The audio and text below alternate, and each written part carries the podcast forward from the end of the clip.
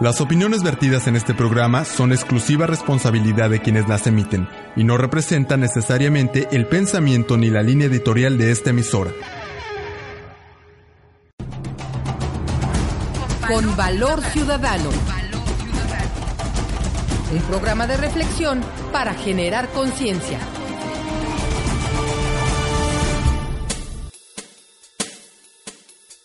Muy buenas tardes, estimados amigos Radio Escuchas. Su servidor Eduardo Lara Peniche les da la más cordial bienvenida a su programa Con Valor Ciudadano, un espacio de análisis para hacer conciencia. En él abordamos temas de interés para la ciudadanía en un esfuerzo más por mejorar nuestras condiciones de vida y sociales. Llegamos a ustedes gracias al apoyo de Norma Madero, directora general de Luces del Siglo, así como a la valiosa colaboración de Macarena Huicochea, coordinadora de producción, Leila Ortega y Gonzalo Ramos en los controles técnicos. Estimados amigos Radio Escucha, les invitamos a participar con nosotros por medio de nuestras cuentas de Facebook con Valor Ciudadano y Twitter C, perdón, arroba C Valor Ciudadano, donde recibimos sus comentarios, críticas y sugerencias. El tema que nos ocupa el día de hoy es sobre la reforma constitucional al artículo tercero, mal llamada reforma educativa puesto que en el aspecto pedagógico no habrá modificación alguna ni a planes de estudio ni a disposiciones administrativas, lo cual demuestra que dicha reforma tiene objetivos ocultos, como el expresado en el artículo 15 transitorio, e, fracción 3, inciso A, por el cual se obligará a los padres de familia a pagar cuotas escolares de forma obligatoria y ya legalizada. Bien, para tratar este asunto, hoy contamos con la presencia de grandes amigos muy, muy eh, doctos en esta situación del análisis de las situaciones sociales y ellos son nuestro buen amigo el abogado Joaquín Martínez Moreno, que nos había dejado un tiempo, pero hoy se reintegra con Valor Ciudadano. Joaquín, bienvenido. Gracias, buenas tardes. Y un gran talento juvenil, un gran estudiante, crítico, eh, objetivo, investigador, nuestro buen amigo Daniel Garza. Hola, muy buenas tardes. Gracias por invitarme el día de hoy. No, al contrario, Dani, gracias por estar con nosotros apoyándonos. La una visión de un, de un joven nos, nos puede dar mucha mucha eh, mucha luz en esos trabajos de análisis de las situaciones sociales. Y qué bueno que nos, nos acompañas. No, hombre, muchas gracias. Bueno, para iniciar nuestro análisis de esta mal llamada reforma educativa, escucharemos un extracto de una, de una entrevista que Carmen Aristegui le hizo a Emilio Chaufet, actual secretario de Educación Pública, en relación a esta a esta reforma mal llamada reforma educativa. Vamos a la cápsula y regresamos para empezar nuestro análisis del día de hoy. ¿Cómo describes la reforma? Exactamente qué puntos contiene la reforma propuesta por este gobierno que inicia. Contigo voy a empezar al revés. A ver. A ver. Primero, la reforma pone en el centro, en el eje de las decisiones, no solo de las que se anunciaron ayer, sino de las que van a venir, a la escuela. No sé si me explique. A ver, la autoridad tiene que acercarse a la escuela porque es ella el eje de la reforma, directamente, sin intermediarios. Lo estoy diciendo con toda claridad. El director de escuela tiene que ser un líder que convoque a padres de familia y alumnos y que disponga de los elementos para darle a la escuela con autonomía de gestión la infraestructura que merece, los materiales didácticos que reclama y la solución de los retos que enfrenta. Es decir, con esta lógica de dotar de mayor autonomía a cada una de las escuelas, a las direcciones de cada una de las escuelas, pues le dan en la línea de flotación precisamente a un tipo de liderazgo sindical como el de Gordillo. Y a un tipo de ejercicio de autoridad como el que puede haberse dado en el pasado desde hace muchos años. Ahora, ¿cómo nos imaginamos eso, Emilio? ¿Significa que los directores de las escuelas, que los maestros de las escuelas, digo, sé que no lo van a plantear, pero deja ir al extremo, ¿será, será una autogestión, una cosa... Así es. ¿Autogestión? Recibirán directamente los recursos para enfrentar los retos de la educación. ¿Y qué niveles de autonomía tienen, tendrán directores y maestros para tomar determinaciones formando parte de un sistema educativo nacional? Pues tendrán nuevas facultades para que puedan resolver con esos recursos los eh, retos ingentes que toda escuela o plantel tiene. Lo mismo si falta un pizarrón en un salón que si no se tienen los elementos tecnológicos o de apoyo didáctico para resolver el problema de la, del, del aprendizaje en ese plantel. ¿Y cómo se va a realizar una gestión de esta naturaleza? Si hablamos de millones de maestros, ¿cómo, cómo, se va, ¿cómo se darían las cosas si cada maestro y cada director, bueno, cada dirección de escuela eh, tendrá que realizar su diseño y gestión educativa y funcional Imagínate el nivel de gestión que se requiere para efectos de recursos, de obtención de recursos. ¿Cómo será eso? Bueno, se traducirá en lograr mayor eficiencia para el traspaso de esos recursos a las escuelas.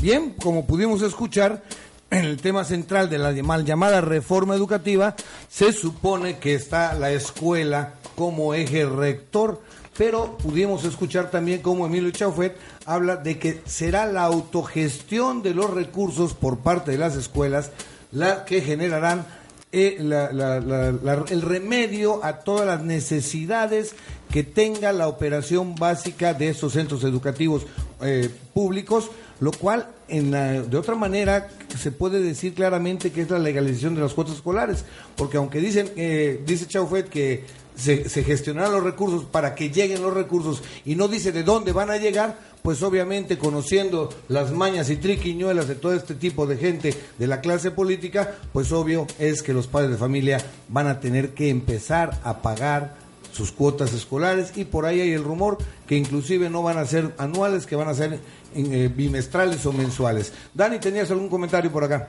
Pues es que es, es un tema de, analizar, ¿no? Más allá del, del margen jurídico, es eh, del margen eh, poblacional, lo que logra percibir la población. Estamos acostumbrados a pagar ya de por sí por una educación, ¿no? Que se ha cuestionado mucho tiempo, más que nada por el ámbito mediático. Sí. Y valga la redundancia de los medios de comunicación que transmiten una imagen negativa de las escuelas em, eh, públicas en nuestro país. Y en base a esto, pues hay que analizar lo que están proponiendo. No están proponiendo una autogestión, una autonomía de la escuela como tal, pero al mismo tiempo le están diciendo, no, espérate tantito, te, te voy a estar vigilando y te voy a dar este a gestionar los recursos en, mediante a mi a mi poder, a mi criterio, a mi criterio y en base a mi suficiencia eh, presupuestal. Entonces es como que preguntarse, ¿tenemos o no tenemos el dinero para mantener las escuelas? Y si no lo tenemos, ¿qué onda con las con las cuotas, no? Porque de repente aparece una campaña en especial la del Partido Verde Ecologista durante este periodo electoral que acaba de pasar, este prometiendo otra vez un no a las cuotas y de repente empiezan a, a maquilar el, la, entrada pues de, dichas cuotas. O sea, es y ya de manera legal.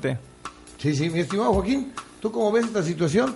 Desde el ámbito legal, desde el ámbito social, tú como en alguna ocasión este, fuiste miembro de una sociedad de padres de familia. Entonces, toda esa experiencia que nos puedes compartir con nuestros eh, ciudadanos, eh, amigos radioescuchas. Bueno, eh, antes que nada, buenas tardes y gracias por escucharme, y darme esta gran oportunidad, este, Lalo de invitarme de nuevo a cuenta, puesto que me agrada mucho el hacer y sentir mi inconformidad para estos aspectos. Sí, efectivamente, yo, yo formé parte de una presidencia de padres de familia, de un instituto, eh, no voy a decir el nombre, pero te das cuenta y te percatas directamente de la falta de recursos económicos que tiene realmente el Estado.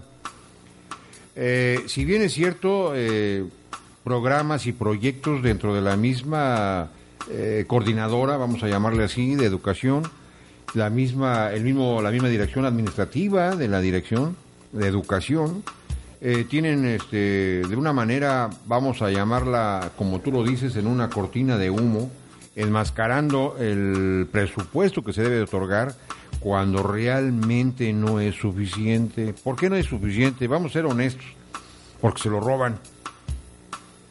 Sí, se lo roban. Hay un gran desvío, ¿cierto? claro, un gran desvío que va directamente de, todas las cabezas hasta el último ratón de la escuela.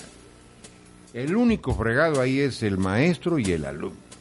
El maestro que no tiene los recursos para dar una mejor calidad de enseñanza, puesto que no tiene los equipos. Uno como padre de familia, ¿qué haces? Te emboletan a ti, te hacen saber algo que es anticonstitucional puesto que volvemos, volvemos a repetir a la misma que, que si estamos viendo que ahorita este, esta enmascarada, yo le vamos a llamar el- la máscara de plata, ¿no? ¿Por qué? Porque vamos hablando de plata, ¿sí? Te enmascaran sobre una situación de necesidad que primero me estás creando y después me dices no tengo yo cómo salir de la bronca. ¿Por qué? Porque no tengo que pagarle a tres millones de maestros. No, y fíjate qué interesante porque como decía Dani, este, y estás ahorita eh, eh, eh, enriqueciendo esto, Luis Videgaray, secretario de Hacienda, declaró posterior a la, a la presentación de la, de iniciativa de- en el Congreso que uno de los graves problemas que enfrenta el, el gobierno federal es casualmente la falta de recursos y para materia educativa no hay más. No hay. Entonces, tú preguntas, eh, ¿verdaderamente están preocupados por mejorar el nivel educativo de nuestro país o están buscando eh, eh, eh, justificar el deslindar al gobierno de su responsabilidad constitucional de la educación al pueblo? Entonces aquí tenemos una, una- una controversia entre ellos mismos. No, yo creo que estás con toda la razón, la mejor opinión. Estamos hablando de eso, una controversia constitucional tremenda. Sí. ¿De acuerdo? ¿A cómo la van a manejar? O de a cómo se pueda dar, ¿no? Los medios de comunicación, eh, que también hay que hablarlo como es, ¿verdad? A mí no me, no me agrada nada, pero es una gran realidad que yo vivo y yo, todos ustedes. La prensa eleva, hace una estrella o la destruye. Lo mismo en el sistema administrativo del, del Estado, del municipio o de la federación. Y ahorita eh, esa declaración del secretario de Hacienda, que en materia de educación no tenemos ya recursos suficientes para poder mantener, yo pregunto, ¿de dónde va a sacar el señor, en este caso, la federación, para poder entablar o crear un instituto de evaluación para los maestros? Mejor aplícaselo a lo que estamos teniendo ya con problemas, en una mejor calidad de enseñanza, sí, pero no que me hagas un examen que me ponga en tela de juicio contra los demás y hasta me puedan llegar a despedir. Fíjense bien, eh, yo los invito a reflexionar, eso no nada más es una sola cita, ¿eh? Ah, no, claro. Yo me estoy invitando a la próxima también para reflexionar punto por punto. Eh, controversia una tras otra constitucional cuando no debe de existir. Se presume que los que están haciendo esta iniciativa se presume que conocen la materia del derecho. Y más que, que de la materia del derecho, constitucionalidad. Pero fíjate qué bien, eh, porque Dani nos habla eh, casualmente de cómo a partir de los medios amañados, de los medios sometidos a, a los intereses del sistema, se ha eh, desfigurado esta, esta situación para presentarla de una manera bastante tendenciosa para que el pueblo la acepte, ¿no? Es, es una práctica preocupante ya, ¿no? Porque eh, estamos viendo cómo se empiezan a asociar los medios de comunicación, más bien llevan asociados ya este, muchas décadas, ¿no? Con el Estado, en especial con los partidos políticos y por mencionar el Partido Revolucionario Institucional. Eh, Y que empiezan como que a solapar, este, o empezaron a solapar en alguna ocasión eh, todo este rollo del presidencialismo, el tapadismo, el dedazo. Y, y hoy en día pues ya, es- ya está más en cuestión de, de las normas eh, jurídicas, ¿no? Ya cada vez vemos que empiezan a, a invitar al ciudadano a tratar de asimilar que lo que va a pasar va a estar bien. ¿Y a qué me refiero con esto? Por ejemplo, hace algún tiempo, unos pocos años, creo que uno o dos, salió esta película de Carlos Loret de Mola llamada De Panzazo. Ah, bien, sí. Ah, Una película que em, lo que trata de transmitir es la imagen de una escuela insuficiente, una escuela que es incapaz de brindar educación como tal, ¿no? Sí. Cuando entonces tendría que tendríamos que poner en polémica esto, ¿es la escuela realmente la que no puede ofrecer una educación o es el sistema el que no puede ofrecer realmente la suficiencia presupuestal para mantenerla? Ahorita tocaban un punto muy importante, el que digan, "No tengo los recursos económicos", entonces habría que preguntarles, "Oye, caray, o sea, más de 100 millones de mexicanos para que tú me digas que no tienes los recursos económicos. Y fíjate que hay inter- eh, eh, es interesante. La Ley General de Educación estipula en su artículo 25 que no se destinará menos del 8% del Ocho. Producto Interno Bruto para educación y de ese 8% el 1% para investigación. Entonces hablemos en números netos muy, bra- muy, breves. ¿no? El 7% del Producto Interno Bruto del país debe estar destinado para educación. Neto, sí, señor. Y bueno, como bien dices, hay un gran desvío porque los, las canonjías que se le da al sindicato, pues obviamente se llevan una gran parte de este presupuesto. y las escuelas siguen abandonadas. Y como bien dice, o sea, no es posible con 100, mi- eh, 100 millones de mexicanos aportando en su gran mayoría impuestos, muchos no porque no tienen manera de tener recursos permanentes, pero sí pudiéramos este hacer entender a las autoridades y a la gente que no es posible que nos vengan con un engaño más para obligarnos a pagar algo que constitucionalmente está consagrado como gratuito. Así así. Hay una cosa que yo quisiera invitarlos a ustedes y al- a los radioescuchas. Eh, por curiosidad, no me hagan caso. Eh, pruébenlo, compruébenlo y mándenme aquí al programa este, sus críticas o sus consejos, sus observaciones. Si ustedes se van ahorita, escojan cualquier escuela, vayan a esa escuela y lo primero que yo les pido es que entren a los baños, a los baños de las niñas o a los baños de, las, de los jóvenes. Y les voy a preguntar una cosa. Yo creo que si tienen deseos y tienen la necesidad fisiológica de hacer uso de ese baño, eh, van a pensarlo antes de hacerlo. Eh, pregunten ustedes a la dirección, a la coordinación, al delegado sindical y todos ellos a ver si tienen la capacidad económica para poder cambiar eh, mijitorios, tazas, lavabos, llaves, espejos, etcétera, etcétera, etcétera, etcétera. Si a eso le agregamos que, que la mamá o el papá que tenga la intención de hacer ese cambio, eh, lo vamos a tener que buscar, como es obvio, con la misma intención de engatusarlo a través de las asambleas o reuniones de padres de familia, para que él tenga la intención de salir a decir yo me aviento a ser el administrador de la próxima administración de padres de familia para destinar un recurso económico a los baños. Eh, ¿Por qué me meto en los baños, compañeros y radioescuchas? Precisamente porque son de los dos aspectos fundamentales que tiene nuestro Estado en garantía constitucional, una que es la educación y otra es la salud. Sí, sí, y, en esta situación pues estamos viendo que está pasado, eh, pasando por alto la necesidad social y únicamente, como bien dice también en la cápsula esa que acabamos de compartir, pues lo que eh, de- decía Carmen Aristegui, ¿no? Es un golpe a la línea de flotación del sindicato. O sea, se vuelve más político que verdaderamente social este, este supuesto cambio, ¿no? Porque en realidad no va a haber un cambio y más adelante lo vamos a ver. Dani. Eh, yo creo que esta parte de lo político y la educación tiene que relacionarse mucho, ¿no? Eh, regularmente en la población estamos acostumbrados a, a verlos desde parámetros muy distantes, como si la educación no tuviera que ver en lo político y hay que empezar a entender que sí tiene que ver, es parte fundamental de, de- de la dirigencia política de- del- del país, ¿no?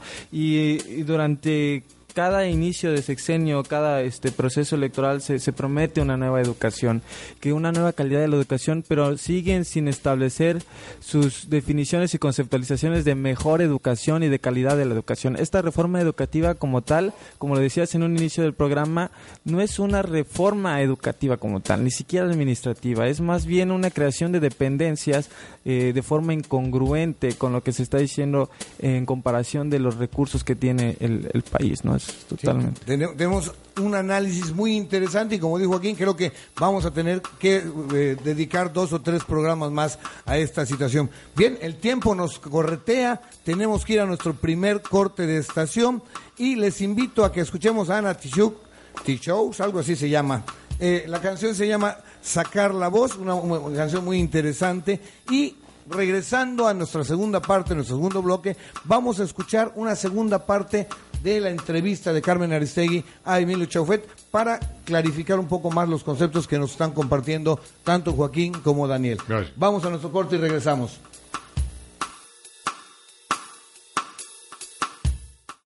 Respirar para sacar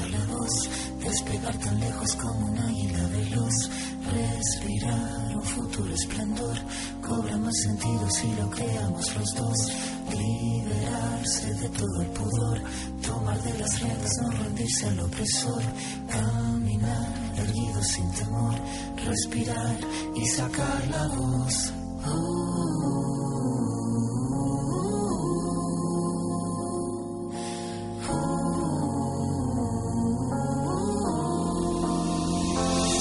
Tengo los bolsillos vacíos, los labios partidos, la piel con escama cada vez que miro hacia el vacío, las suelas gastadas, las manos atadas, la puerta de entrada siempre tuvo el cartel que dijo que estaba cerrada.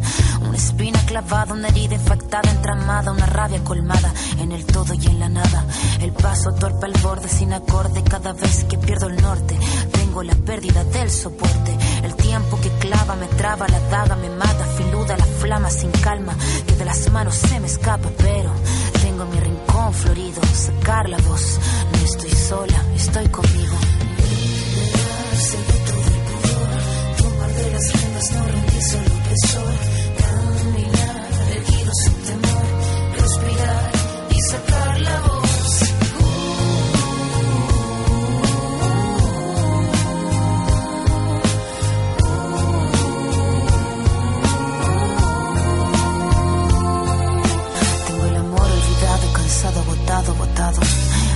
Cayeron todos los fragmentos que estaban quebrados. El mirar encorvado, el puño cerrado.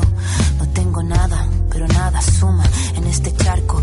Mandíbula marcada, palabra preparada. Cada letra afilada hasta la cresta de la oleada. Sin pena ni gloria, escribir esta historia. El tema no es caerse, levantarse es la victoria. Venir de vuelta, abrir la puerta, estar resuelta, estar alerta. Sacar la voz que estaba muerta y hacer la orquesta. Caminar, seguro libre, sin temor, respirar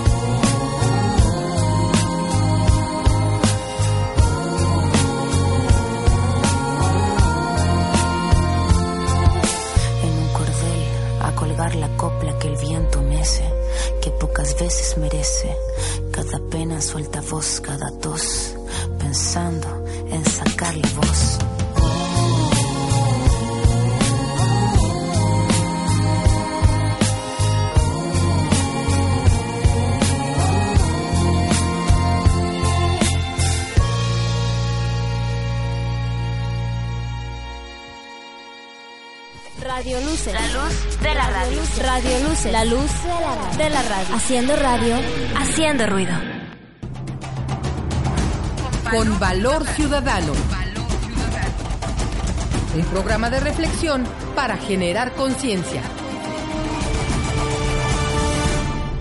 venciendo inercias, y lo sé, estoy de acuerdo contigo, venciendo resistencias de muchos años, podamos avanzar en la autonomía de gestión. Y en esta autonomía, Emilio, eh, ¿estamos hablando de pizarrones o estamos hablando también de educación? Sé que los pizarrones forman parte de la educación, pero estamos hablando también de otros criterios, por ejemplo, el qué enseñar, por ejemplo, planes de estudio, por ejemplo, libros. En México tenemos una uniformidad muy importante en el sistema educativo nacional porque tenemos el libro de texto gratuito que, bueno, pues da una noción uniformadora de la educación en México. Incluso las escuelas privadas deben llevar esos libros de texto. ¿Hasta dónde alcanza, Emilio, la idea de la autogestión, la idea de que cada escuela se arregle? Mira, efectivamente en educación básica existe una uniformidad absoluta en cuanto a los planes de estudio. Pero esta autonomía de gestión le concede al director la facultad de simplemente poner al día ese programa homogeneizado de carácter nacional y resolverlo a través de la propia circunstancia de su escuela. Para decirlo claramente, ¿tú crees que es igual enseñar a un grupo de niños en zona rural que a un grupo de niños en zona urbana? Este es un concepto que viene desde Torres Bodete, no es nuestro. Adaptar, adaptar esa uniformidad doctrinaria que existe en los planes de estudio a nivel nacional a las circunstancias de carácter individual de cada plantel. Pero mantener lo que tú llamas uniformidad doctrinaria. Sí, sí, sí, sí, ese es el proyecto educativo nacional. Eso no se mueve. yo creo que no debe moverse, es un proyecto de país definido a través del proceso educativo. De lo que estamos hablando es de la distribución de los recursos económicos, de las promociones de los maestros, de las direcciones, de los inspectores, de lo que significa, digamos, la evolución de la estructura educativa, pero no del eje eh, doctrinario, dijiste, eh, de la educación. No, Ahí tenemos la eh, obligación de escuchar a los directores y de permitirles mayor libertad en términos de las estrategias para alcanzar los objetivos del Plan Nacional de Educación.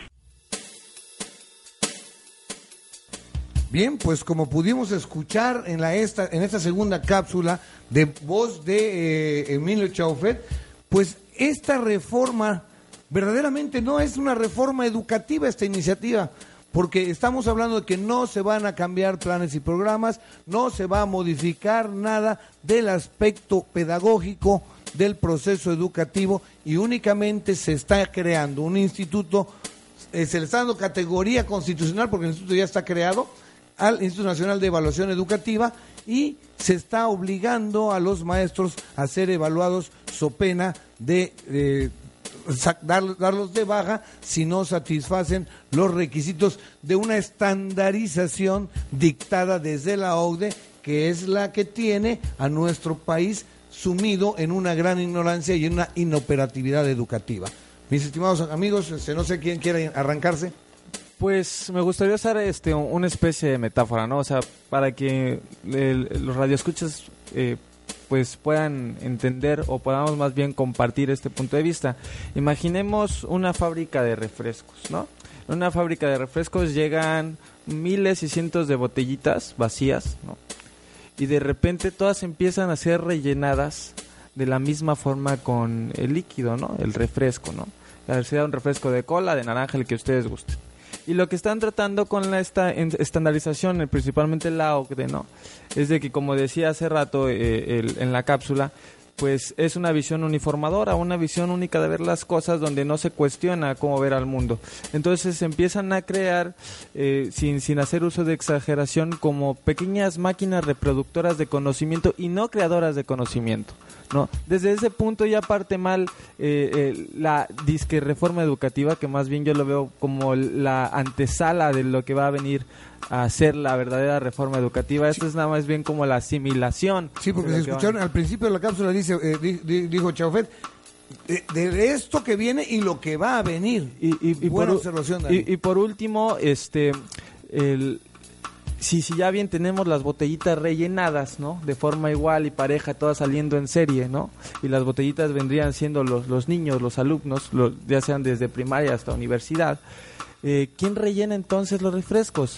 También el, el, Instituto Nacional de Evaluación Educativa lo que busca en la estandarización es que los maestros que van a ser los que van a rellenar esos refresquitos, ¿no? También estén estandarizados, que, que impartan una doctrina única que sea sometida al, al, régimen que se está viviendo económico, social y político actualmente. ¿no? Y eso sí, creo yo que estamos ahí eh, en un buen punto y también hay que aclarar a, los este, radioescuchas que tenemos aquí una controversia tremenda.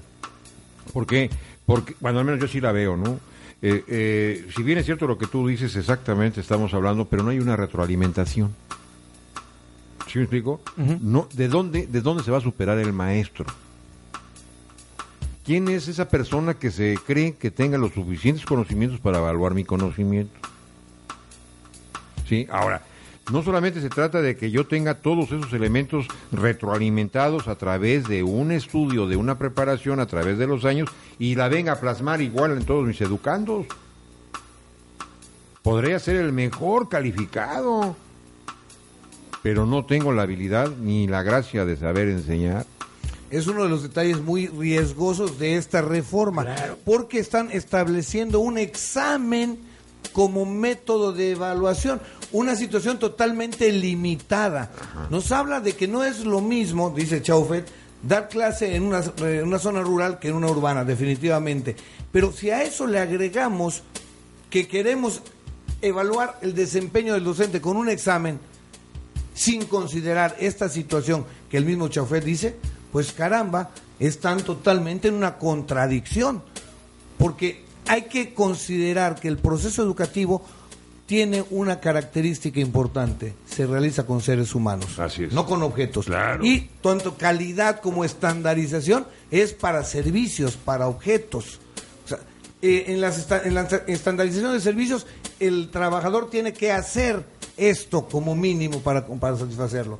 De manera automática, robótica. Sí, estás hablando de un factor este, importantísimo que es el factor humano. Claro, pero aquí estamos trabajando con, con seres humanos que un día llegan de buen humor, otro día llegan de mal humor, al tercer día llegan deprimidos porque viven situaciones en casa muy delicadas, separación de padres, situación económica que no alcanza los recursos, tienen que trabajar los niños para completar el chivo de la casa, o sea, es muchas, muchas variables que intervienen que no pueden ser calificadas con un solo examen a quien solo tiene una parte del proceso, el generar el ánimo en el estudiante para que se integre a, aprender.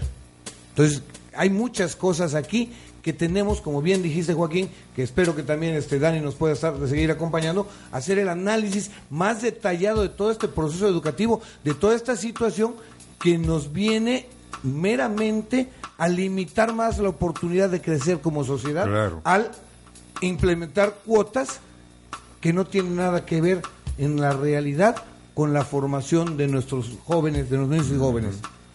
Eh, yo creo que aquí este, es muy importante igual, retomando un poco el sentido de las cuotas, porque se ha tornado la plática en base a esto, ¿no? Las cuotas, que si la educación se va a privatizar, que si no.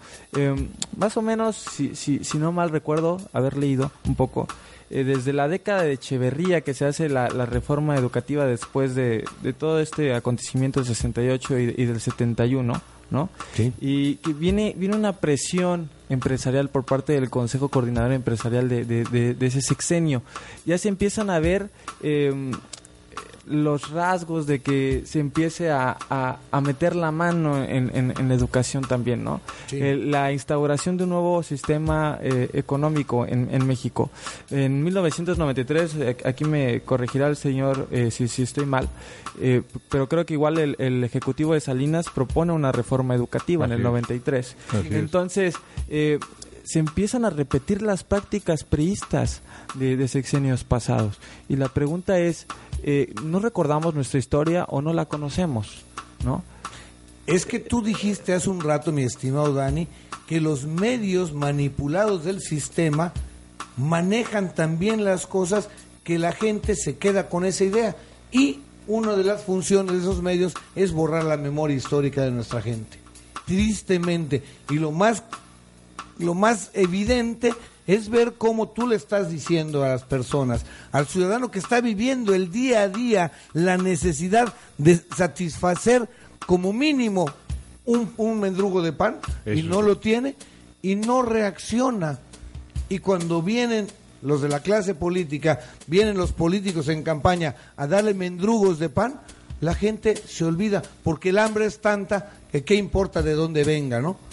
Entonces sí tenemos un gran problema y es por eso que el sistema educativo a la clase política, al gobierno y al sistema económico mundial no le conviene mejorar su nivel académico. Aclaremos, la calidad es una cosa, la calidad son las características que tiene y el nivel académico es lo que tenemos que mejorar. Obvio, va junto con Claro, las características. Todo lo tenemos que mejorar. Pero que no me vengan con cuentos que mejorar la calidad de la educación. Discúlpeme, hace cuatro años los maestros nos levantamos en contra de la alianza, de la alianza por la calidad de la educación y no nos equivocamos. Hoy estamos viendo las graves afectaciones al pueblo de México con un con medidas que no satisfacen las necesidades de educación en México. No, yo creo que tienes toda la razón y también eh, sería muy prudente hacerles llegar a, a- a todos y cada uno de los ciudadanos y nuestros radioescuchas. Eh, lo que tú dices es doloroso y es cierto. Compran la conciencia con una despensa. Compran mi voluntad con una despensa. ¿Y por qué? Porque desgraciadamente sexenios vengan y PAN, PRI, PRD y el que venga siempre se va a despachar con la cuchara grande, siempre van a estar muy bien en toda su familia, todo su hábitat y su modus vivendi va a ser superior mientras el pobre ciudadano seguirá batallando con una canasta básica que no alcanza para comer. ¿Qué es lo que estoy tratando de decir? Por lo que es cierto, que no somos autosuficientes alimenticiamente hablando. Y es parte de este gran problema de estar sometidos a disposiciones de un mundo global que lo que menos le interesa es la necesidad de, cada uno de los países. Eh, la política neoliberal aplicada desde hace 30 años en México nos ha sometido cada vez a las disposiciones de la OCDE, de la ONU, que solo privilegian el interés de la comunidad global, que es el interés de unas cuantas empresas transnacionales y financieras que manipulan la riqueza mundial. Y estamos casualmente sometidos, no somos autosuficientes ni alimentariamente, ni, ni productivamente, ni estamos dependiendo de ese mundo global que está en crisis, Además- demostrado en muchas partes del Que está mundo. tronando, eh, fíjate, está tronando. ¿Qué nos esperamos nosotros? no? Sí, definitivamente. Bueno, pues tenemos que ir a un segundo corte de estación. Vamos a escuchar en esta ocasión a un grupo que encontramos por allá. Es el grupo Atenta Re- Resonancia de San Juan del Rincón, Guanajuato. Oh, sí. Eh, eh, es un, un grupo de rap y se llama la canción México Dispara. Vamos a regresar para analizar la situación estatal de esta reforma después de escuchar nuestro corte de estación y al grupo México, al grupo Atenta Resonancia con México Dispara. Volvemos en un momento.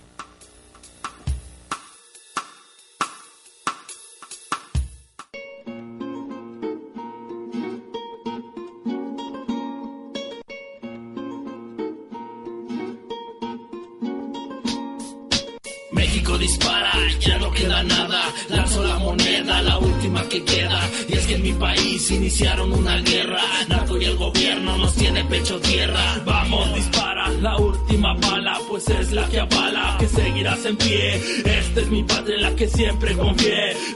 Fallado, sus balas acaban con vidas inocentes. Y dejan en libertad a tantos delincuentes que hacen de las suyas, ya que son los mismos que visten y calzan arriba de las patrullas. Puro prepotente, nomás porque traen cuete. Cara de maleantes, así los verás a diario, pero corren y se cagan cuando ven a un sicario. Y claro, pues solo al contrario, pues tienen a su gallo, su cartel favorito. El mismo que el próximo sexenio será el ganador. Así como lo veo, le creo al hablador. Ejército y narco festeja 100 años de libertad y de justicia en esta nación. Con otros ideales, libertad y ley a criminales. Ahora solo queda el recuento de los daños, haciendo que las heridas se curen al paso de los años. México dispara, ya no queda nada. Lanzo la moneda, la última que queda. Y es que en mi país iniciaron una guerra. Narco y el gobierno nos tiene pecho tierra. Se fue el bicentenario, se acabaron los festejos. Armas al sicario y que sigan los secuestros. Mi México querido se convierte en un infierno. Ciudadano herido, dale gracias al gobierno. Señor presidente, cree que el pueblo está riendo. Pregunte a la gente que por vivir hora lucha. La que pide justicia, pero solo que no escucha y no debe de ser lo fundamental. Que al ser humano se le juzgue, va a ser su capital. Es fácil engañar con una sola voz. Que para hacer negocio utilizan mucho a Dios. México dispara y sigo inconforme. En la corrupción bajo una placa ya se esconde. Con tanto pinche puerco que le quede el uniforme. Mientras que el patrón al obrero explota. En la nación hasta la muerte la que vota. El niño pide armas, ya no gusta la pelota. Y sigue el mal cambia en el nuevo milenio. Tal vez si de los narcos sea el próximo sexenio. El próximo sexenio. México dispara, ya no queda nada. Lanzo la moneda, la última que queda. Y es que en mi país iniciaron una guerra. Narco y el gobierno nos tiene pecho tierra. Señor que está en el mando, México está llorando. Sigue pensando, analizando. ¿Cuándo va a dejar de matar? Y abrirle la puerta al país para que pueda pasar. La pobreza es la raíz, no les puede ayudar. Para ganar el pan, la frontera hay que cruzar. Arriesgando tu vida, pues con tanta bala que no encuentras la salida. No tiene pecho tierra, ya ve y busca tu guarida. Vámonos a esconder con policías corruptos y la armada lo quieren resolver. Ya que en Chihuahua la protesta se mató. Y como es costumbre, la televisión tapó. Haciendo más noticia, pues a Ceballos soltó. Normal en mi nación, todos tapan con actores. Que para robar al pueblo, ellos son los promotores. Prometen tantas cosas, se acaban de impostores. Que los diputados sigan con sus sesiones ladrones. En el 2012 ya vienen las elecciones. Dispara, ya no queda nada. Lanzo la moneda, la última que queda. Y es que en mi país iniciaron una guerra. Narco y el gobierno nos tiene pecho tierra. Creen que no tienes idea en lo que se ha convertido este país. Crisis, desempleo, violencia. Radio Luce. La luz de la radio. Radio Luce. La luz de la radio. Haciendo radio, haciendo ruido. Con valor ciudadano. Un programa de reflexión para generar conciencia.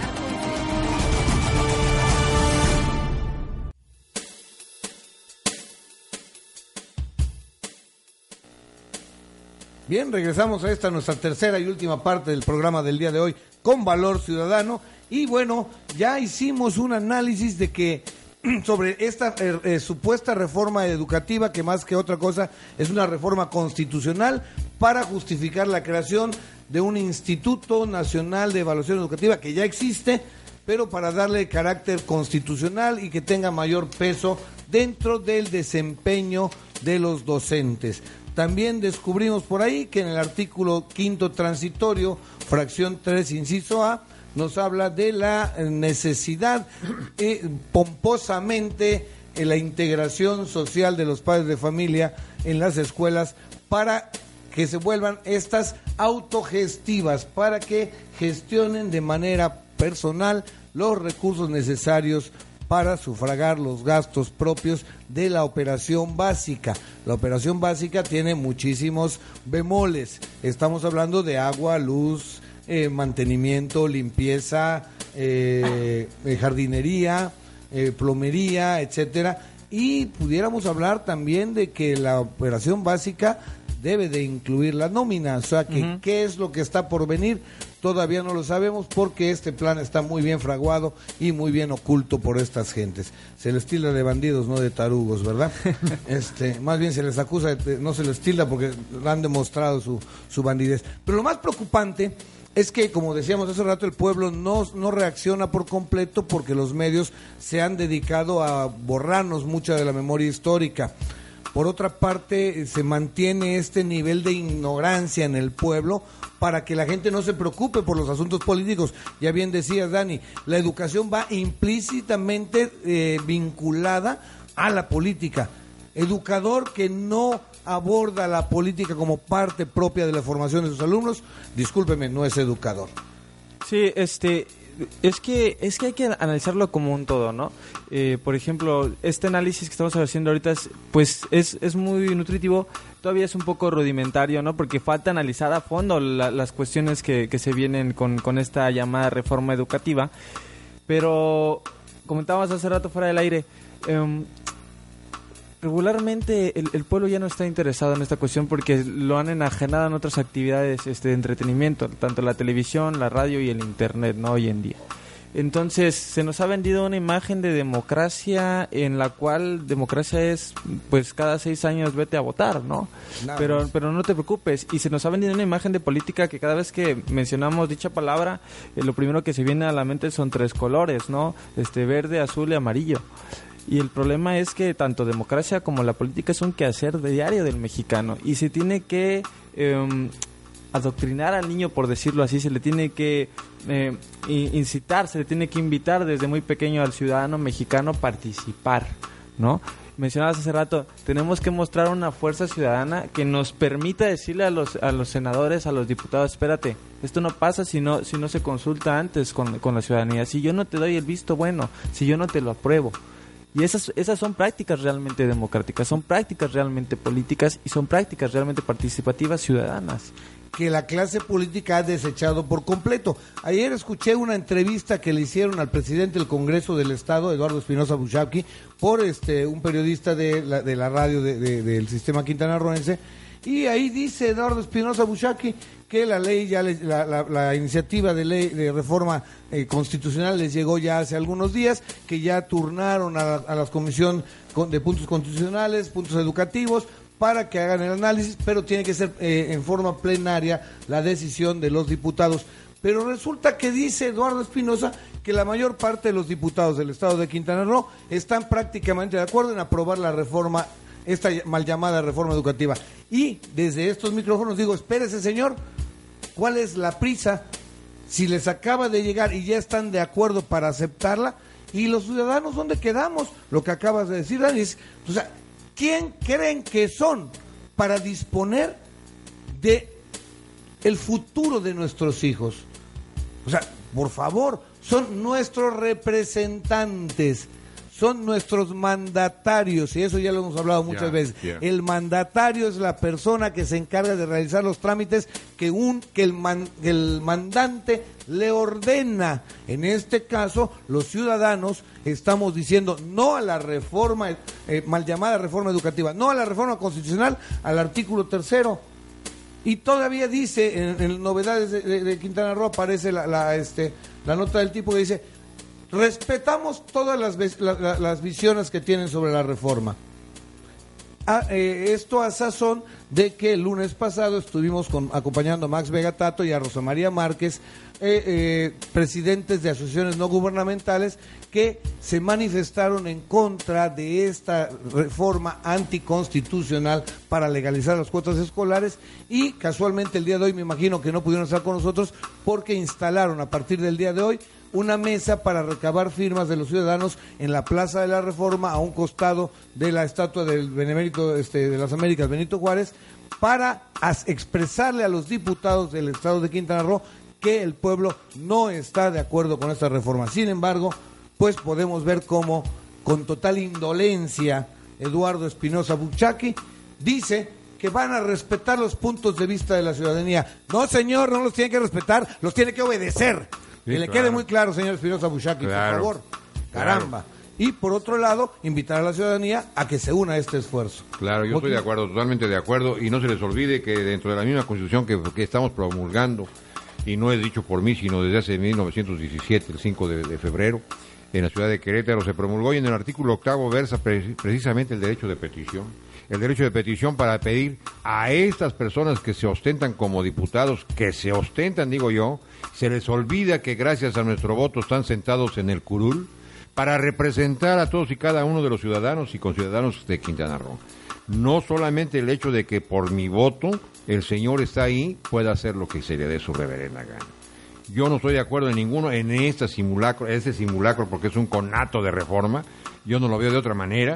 Eh, estoy incómodo, sí, mucho, muy incómodo, y solicito a todos mis radioescuchas se unan con nosotros y se vayan a presentar ahí con Tato y con la persona que esté auxiliando también eh, en- a un lado de la estatua de Benito Juárez, a efecto de que se pueda dar nuestro voto de que no estamos de acuerdo y que por primera vez el estado de Quintana Roo sobresalga. Un, un- un estado tan joven de 37 años de su fundación tenga tantos errores y siga siendo una eh, natita, vamos a decir así, una natita de la leche cortadita que todavía no hay el ingrediente para poder hacer unos muy buenos y sabrosos chongos zamoranos. Sí, ¿Eh? sí. Y muchas gracias, compañeros. No, no, es que al, al fin y al cabo estamos ante una situación muy interesante porque nuestra sociedad hoy en día tiene que mag- magnificar la realidad que está viviendo, dejar de vivir adormilados. Nuestros jóvenes el año pasado ante un incidente con Enrique Peña Nieto levantaron la voz sí. y se unieron en una sola voz para iluminar esta oscuridad. Fue uno de los lemas que utilizaron. Y fue muy interesante ver cómo estos jóvenes, independientemente de origen, de raza, de credo, de religión, de lo que ustedes quieran, nuestros jóvenes lograron unirse para demostrar verdaderamente que el pueblo está harto de los abusos del gobierno. En Quintana Roo el movimiento 132 estuvo muy fuerte, desafortunadamente no logra consolidarse como la gente quisiera, sigue vivo, pero no lo logran ver porque casualmente nuestros jóvenes están tratando de encontrar ese camino que la mala educación o el programa educativo eh, implementado por la OCDE para México impide que nuestros jóvenes tengan esa formación de visión política, como bien decía Daniel, esa, esa historia que tenemos que recuperar, esas raíces de las que nos tenemos que fundamentar para crecer en un futuro. No sé cómo veas tú esto, Dani. Pues Pues ya vamos a finalizar casi casi, Sí. entonces eh, yo me iría con, con una reflexión, ¿no? Muchos dicen por ahí que la educación es un problema de todos, ¿no? Yo diría, no, eh, la educación no es un problema, el problema es la ignorancia. Eh, y la, la ignorancia es el problema de todos, la educación es un trabajo que nos corresponde a todos. Y si van a hacer, ¿no? Que ahorita, yo- la verdad es que yo, yo veo esto de la reforma educativa y me, me, me, me causa risa, es realmente risible, ¿no? Y, y si van a hacer algo, ¿no?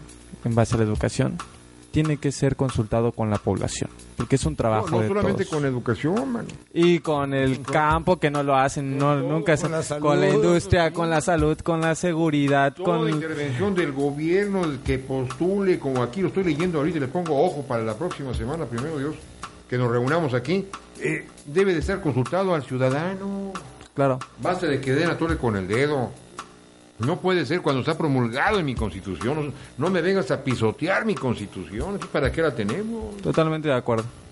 Sí, sí. Entonces tenemos que estar muy pendientes de todas estas situaciones. Y, estimados escuchas, abramos los ojos, escuchemos, participemos, porque mientras sigamos apáticos, esta gente nos va a seguir pisoteando a la medida de su antojo. Y como expresé hace un momento, señor Espinosa Bushaki, señores diputados, señor gobernador incluso, ustedes están ahí para obedecer las disposiciones del pueblo y satisfacer cabal y, co- y- y completamente con eficiencia y eficacia las necesidades del pueblo. Un pueblo en miseria, un pueblo con hambre, demuestra que ustedes son incompetentes. Claro, claro. Entonces, no podemos permitir eso. No hay su desarrollo, no hay nada, absolutamente nada, y no se les olvide, ¿no? No se les olvide jamás a los señores que son gobernadores, diputados, presidentes municipales, inclusive creo que hasta me atrevo a decir de regidores, son constitucionales. ¿Por qué? Porque se los damos los ciudadanos. ¿Sí? Si no fuera por nosotros, no fueran constitucionales. Definitivamente. Y Dani, bueno, pues llegamos casi al final de nuestra- de, nuestra, esta- de nuestro programa del día de hoy. Tu conclusión final. Eh, no hay reforma educativa, ¿no?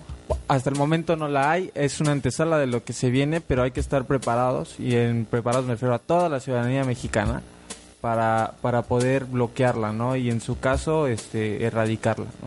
Bien, muchas gracias, Dani.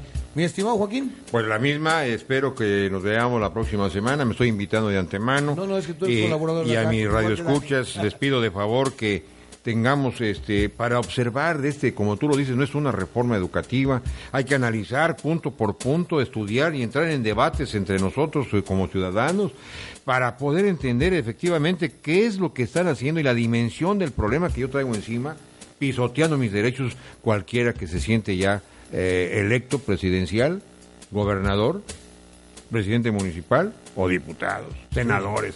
Señores, que yo y tú y todos los que hemos llegado a la famosa votación como todo ciudadano, cumpliendo con el sufragio efectivo, yo los estoy sentando en esa silla. Y si están comiendo como reyes es porque yo voté por ellos. Y se lo dije al señor gobernador del estado en su momento en una, en una reunión. Señor, lo felicito como gobernador y no se le olvide que gracias a mi voto usted llegó a ser gobernador. Qué bueno, qué bueno. Ojalá la gente entienda eso. Porque resulta que la visión es que es el gobernador y es el que ordena y es el que manda, es el dueño del Estado. No, señores. Ellos son nuestros representantes, son mandatarios porque el de término mandatario, mi estimado Joaquín, término legal, mandatario, para que no digan que no. Obedecer a aquel que me está delegando esa autoridad. Obedecer a esa persona para representarla. Ese es el mandatario, la función del mandatario. Y nosotros, el pueblo, somos los mandantes. Y en este momento le estamos mandando al Congreso del Estado de Quintana Roo que no queremos que aprueben la ley, la reforma constitucional al artículo tercero, porque nos va a perjudicar. Vaya que sí. ¿Ve? Entonces, bueno, pues yo me quedo con esto. Les agradezco, compañeros, porque este dice Joaquín que los vamos a invitarnos si él es parte de ya de, de esta mesa. Muchas gracias. Eh, no había podido venir. Dani se está integrando. Esperemos que pueda mantenerse con nosotros. Muchas gracias, no, pues aquí estaremos en lo que se pueda contribuir y aportar. Encantados de la vida. Bien, pues muchas gracias. Y antes de despedirnos, quiero invitar a toda la ciudadanía a firmar el documento que exige a los diputados locales la no aprobación a esa reforma constitucional en esa mesa instalada de exprofeso en la Plaza de, la Reforma, en el Palacio Municipal, a un costado, a un lado del monumento a Benito Juárez, en la que está eh, promoviendo eh, Ciudadanet Max Vega Tato y, perdón, y la Organización de Equidad eh, y Derechos Humanos de Rosa María Márquez eh, para recabar el mayor número de firmas posibles hasta eh, hoy empezó a las 10 de la mañana, mañana jueves y viernes, me imagino que hasta las 6 de la tarde, para que se presente el documento ordenándoles ya de manera oficial, formal, a los diputados que no aprueben esta reforma constitucional. Que no tenemos en ningún momento por qué soportar que el presidente del, Congreso del Estado diga que tolera y acepta las propuestas. No, señor tiene que obedecer lo que la gente diga. Y entonces por eso invitamos a nuestra ciudadanía a que vaya a la Plaza Reforma a firmar esta propuesta y poder apoyar una actividad democrática, verdadera democracia. El pueblo tiene la voz, el pueblo manda, el pueblo ordena que no se apruebe, que el Estado de Quintana Roo no apruebe esto. Bien, pues el día de hoy se ha acabado nuestro tiempo, agradecemos su atención. Agradezco la gran participación de mis dos buenos amigos, de nuestras eh, amigas en controles técnicos eh, Leila Ortega, de nuestra coordinadora de producción Macarena Huicochea, de Norma Madero, que nos permite este espacio en Luces del Siglo, y de todos aquellos que semana a semana nos escuchan. Nos vemos la próxima semana, continuaremos con este debate de la mal llamada reforma educativa. Y plantearemos también una propuesta, ¿no? Claro. Bien, la próxima semana continuamos. Gracias. Gracias.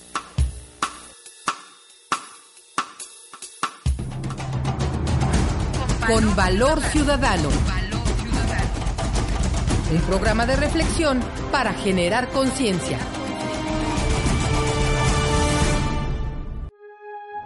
Las opiniones vertidas en este programa son exclusiva responsabilidad de quienes las emiten y no representan necesariamente el pensamiento ni la línea editorial de esta emisora. Radio Luce. La luz de la radio. Radio Luce. La luz de la radio. Haciendo radio. Haciendo ruido.